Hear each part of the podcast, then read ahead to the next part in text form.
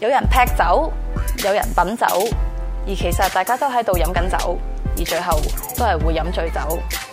但係究竟你知唔知自己飲咗啲咩落肚？而飲酒係咪為咗求醉咁簡單呢？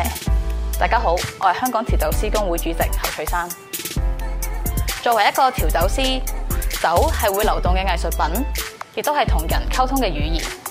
而我嘅職責，除咗望住客人飲醉酒之外，最緊要嘅都係令到佢了解同埋欣賞擺喺佢前面嘅呢一杯酒。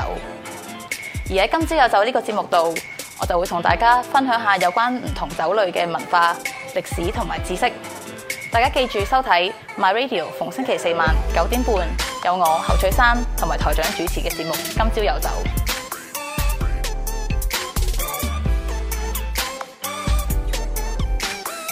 今朝有酒，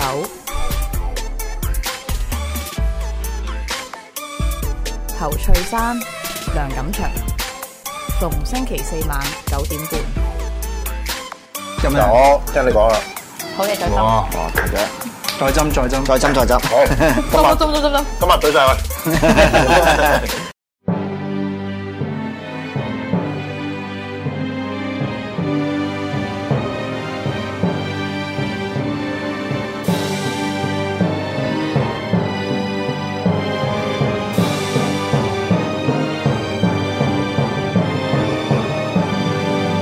古今重要戰役一百回，主持梁錦祥、鐵男。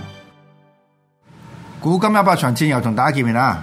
嗱，今日我哋講嘅題目咧，以前又係嘢做咗咁耐都未講過，係就係、空降師啊。空嗱，降空降師理論上以前講，我哋以前都講過，最初嗰陣時最早期我哋講過一個一零一空降師啦。係啦係啦係啦但我哋冇講過就係真係跳傘落嚟嘅戰役噶嘛。係我哋我哋蘇花未講過。係未講過啊。咁就呢個當然好刺激啦！你有冇跳過降傘啊？梗係冇 啦。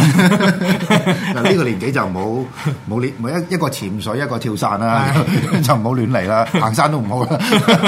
咁問題就係跳傘由幾高開始跳起啦，係咁而家都好勁啊！佢哋去到真係好成幾千尺嘅，係啊咁咪誒當然呢、個即係。誒、一定要受過好嚴格訓練，而而且我懷疑空降師本身嗰個體能要求相當之高。應該啦，你孭咁重嘢。係啊，孭磅啦，同埋你你要喺嗰個高空嗰度，你即係一定經過訓練㗎嘛唔係你你你落地，就有講學生都你落地而家都好重噶嘛嚇，其實唔簡單嘅。唔簡單噶嘛係啊好啊嗱，就誒、呃即係如果你係年紀稍大，好似我哋呢個年紀咧，你就會睇過當年有一套戲咧，就叫做呢個《鐵金剛勇破誒魔鬼島》嘅。係你睇過未啊？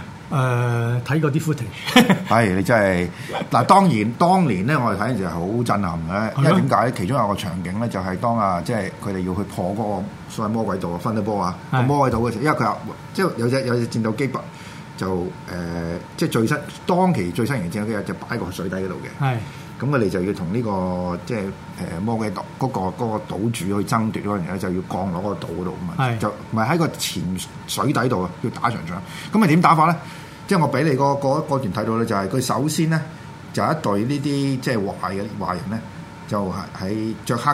潛水衣黑晒就喺水底，嗱有晒有晒好多 gear 喺度㗎，哇！嗰啲就係有有艇啊，有成咁樣 啦。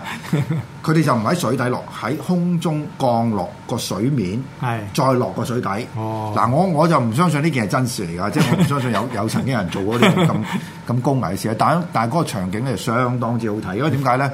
即係一批喺嗰邊揸埋呢啲好好型嗰啲啦，即係放魚叉啦，好先進嘅武器啦，嗰個哎你你睇嗰條嘢嘛？係係係啊！咁跟住嗰個落嚟咧，哇！水肥低咗，跟住又肥翻佢 喎。咁跟住咧就阿詹士邦到中段啦，先至加入，啊佢係揸住嗰架嘢咧，哇！飛咁到呢、個呢、個即係咁嘅場景，到依家都即係誒、呃到而家佢哋拍詹士邦都未未追得上呢呢呢個經典嚟㗎呢個呢個呢個呢個場面，我哋當然睇話會睇到好好鬼好鬼開心嘅真係。嚇咁但係當然啦，呢、個就即係誒唔係一個即係戰役入邊即係可能發生嘅事件啦，係即係一啲係即係編劇家嘅嘅幻想啦。係但我哋今日講呢個題目咧，其實有一個好大嘅現實意義嘅，就係、我哋一路喺呢幾幾次節目，我哋都探討個問題咧，就係、假如誒、呃解放軍係攻打台灣嘅時候咧，佢其中一啲嘅誒戰術咧會點樣？即係戰術嘅可能性有幾多個方法嚇啊？咁呢啲當然喺台灣亦都唔係咩秘密啦嚇、即係台灣或者解放軍自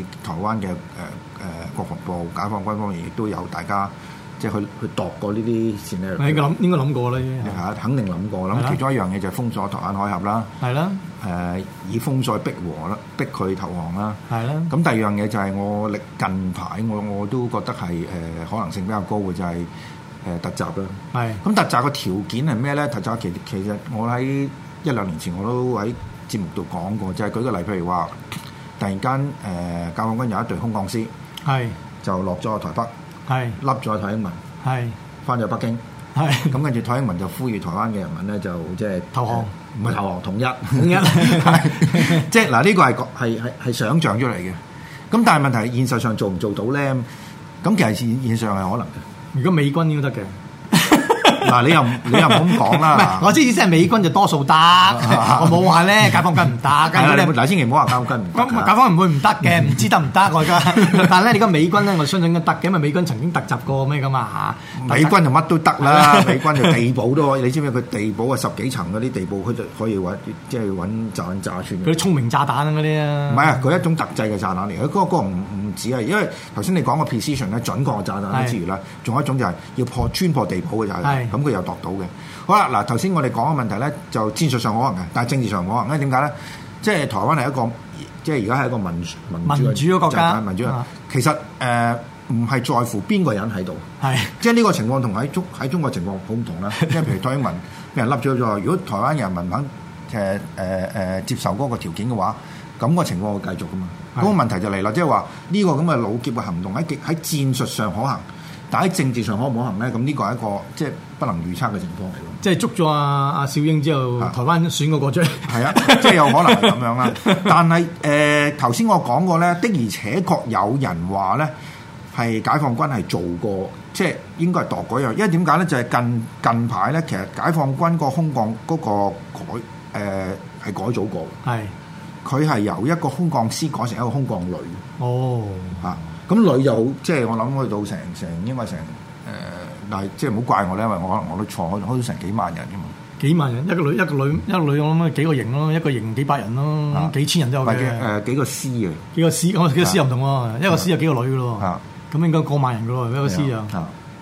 咁咧就佢嗰個改組就係、就變成誒呢、個唔係由團咧，頭先我哋講我講咗就係由團改成旅，哦，即係師更加大啦，師去到幾係啦，萬。佢咁佢改到旅嗰、個、個情況就係應該去到頭先我哋講咗幾千人嘅啦。一女大概三四個營咯，一個營幾八百人、一千人到咯，你咪幾千人咯應該。係啊，幾千人人。啦嚇。咁、個個改改組嘅意思就係話佢會成為空降師、空降兵應該成為一個主力咯。啊，即係變咗重視咗呢個技呢個咁樣嘅技法。 係啊啊，。咁誒、呃通常嗰個打法係點樣咧？就係點解會有空降師咧？第一樣嘢當然有首先有飛機先啦係有足夠飛機先。係啊，嗱，但係喺飛機之前其實已經有呢樣，譬如話嗰啲熱氣球，係佢哋就即係喺十八世紀其實已經試過啦，就喺個熱氣球跟住即係降晒落係嚟，咁咪啊飄咁咪得飄過嘅去，係丟嘅。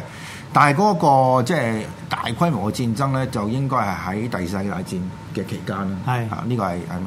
咁但係無論大小都有嘅。咁但係嗰個空降師個作用咧，就唔係喺敵前啦，即係唔係話我個我個敵人呢度，我喺呢度降落，其實就喺佢後面降落。係跟住就喺後邊後邊打轉頭後邊後邊打轉頭，夾翻前邊嘅嗯嘅炮去，即係嘅炮火就係打咯，啊即係特襲啦。突襲咯啊。咁呢個同我即係一路講緊諗緊嗰個，譬如話喺台灣，即係嗰個嗰個狀況應該係係係接近嘅係嚇。咁誒嗰個可能嘅情況就係佢係誒呢些降落咗喺呢個防線後邊啦，可能喺台北啦。係咁跟住就喺嗰度就即係佔據一個一個據點啦。係啊啦咁就配合翻即係喺誒對岸嗰度就有呢、個誒、大量嘅誒、戰艦同埋登陸啦。登陸啦。係啦。咁咁呢個就即係可可能出現嘅情況嚟咯嚇。咁但係既然我哋都諗到啦，咁台灣方面亦都諗到個對策，一定諗到 啦， 你讀軍事嘅一定清楚我哋啦。係啊，咁但係而家嗰個情況咧就誒、呃其實呢種戰術已經唔係好，即係唔係好先進嘅。個原因好簡單，第一樣嘢就係、咧，即使解放軍有咁嘅能力同埋條件嘅話咧，而家無人機本身亦都唔需要話即係誒、呃真真正正大量嘅防守嘅兵力，係佢可以透過一啲無人機可以可以做到嗰個防衞同埋攻擊嘅工作咯。咪只要你將即係只要你將誒、呃登陸啊嗰一扎嘢同你誒、呃特襲嘅嗰一扎空降師即係分開咗，咁基本上都冇噶咯喎。其實，跟住呢個呢個其實呢個策略都都危危地嘅。一陣間我哋講到就係出現咗呢個情況 嘛，就係落咗落去之後，原來唔係， 冇冇支援嘅咩？ 俾人打到打到 巢皮。咁咧就誒嗰、個空降師或者空降誒、女呢個條件係咩咧？就首先你攞到制空權先啦，係即係你個飛機都去唔到嘅，咁根本冇冇呢樣嘢啦。係啊除非你話制空權係，啦除非你話哦，我淨係掟幾個人落去，即係咁事實上 掟幾個人又冇用啊！啊佢佢哋嗰啲就做特工㗎啦。唉，如果你落到去做間諜咁，你唔使啦，佢唔使咁掉咁麻煩啦，你就咁搭搭搭飛機過去，直接入去得噶 啦，唔使咁麻煩。咁啊，而家係好多呢啲咁嘅嘅情況噶啦，啊，咁其實其中一樣嘢就係以色列就試過啦，就係話誒，因為佢哋懷疑喺誒敍利亞度咧，就曾經係誒敍利亞發展嗰、個、呃、核核彈啊，係但係佢哋唔敢肯定，咁於是乎咧就派咗即係戰機入去，係派埋特種部隊落埋地，係攞咗啲泥土翻去驗驗驗完證實有輻射先至喐。即係喐 你先喐你。 咁呢個係證明即係誒人哋嗰個戰鬥嘅水平係相當之高。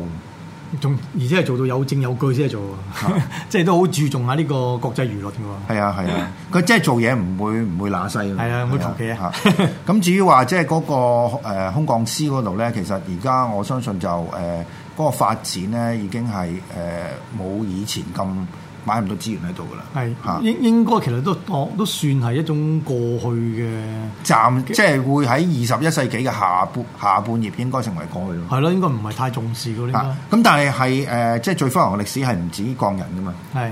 仲有講坦克啊，講乜叉嘢？唔係一講，如果我睇個誒呃最有一有一有一集有一集嗰啲即係誒現代武器嗰啲，咪又係唔係降人落去嘅啦，係降啲機械嘅破壞武器。嗯一落到去咧，佢全自動嘅，見嘢就 打噶啦。咁咁嗰啲就唔使佢打完就唔要噶啦，嗰件嘢。係啊咁一落就落一千幾百件嘅。嗯咁啊就冇冇人命傷亡嘅，不過你嗰邊啲人命就傷亡多啲，不過佢就係無差別咁殺咯。係啊，嚇！咁但係而家就發展個情況，因為已經誒、配合咗呢、個誒 AI 啦，係就好多嘢都唔使人去做啦。係特別係導彈，即係最經典嗰次就係前幾個月就係佢哋要暗美國要暗殺一個伊朗嘅總司令，係就係即係影到張影到個 camera 影到佢啦，呃誒、人面識別啦。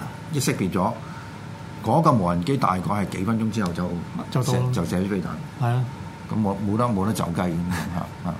咁所以佢而家呢個即係係一個國即係歷史嘅過去啦。但係咧就我哋點點解我咁鍾情咧？就因為咧其實即係我好細嗰陣時睇到片 咧，就叫《碧血長天》啊，哦，the 就 longest day。 The Longest A Bridge Too Far Bridge too far 咪啊啊係咪非常啲啊。 Bridge too 誒 far 《碧血長天》嗰隻《The Longest Day》係 Longest Day 啊呢個我唔記得咗個個名啦。啊啊咁咧就係我哋今日嗰個題目啦。咁但係首先講套戲先，個套戲咧就即係好多啲降散嘅場面啦。係就好好誒好壯觀嘅，係啊咁誒同埋就即係要好多誒呢啲臨機啊飛機嘅配 合啦，啊咁但係你睇到當其時佢哋嗰個即係誒呃排練咧，其實就唔係唔係太過誒誒、太多準備嘅，係係要臨急臨忙咧，咁就要去即係去打呢場仗啦。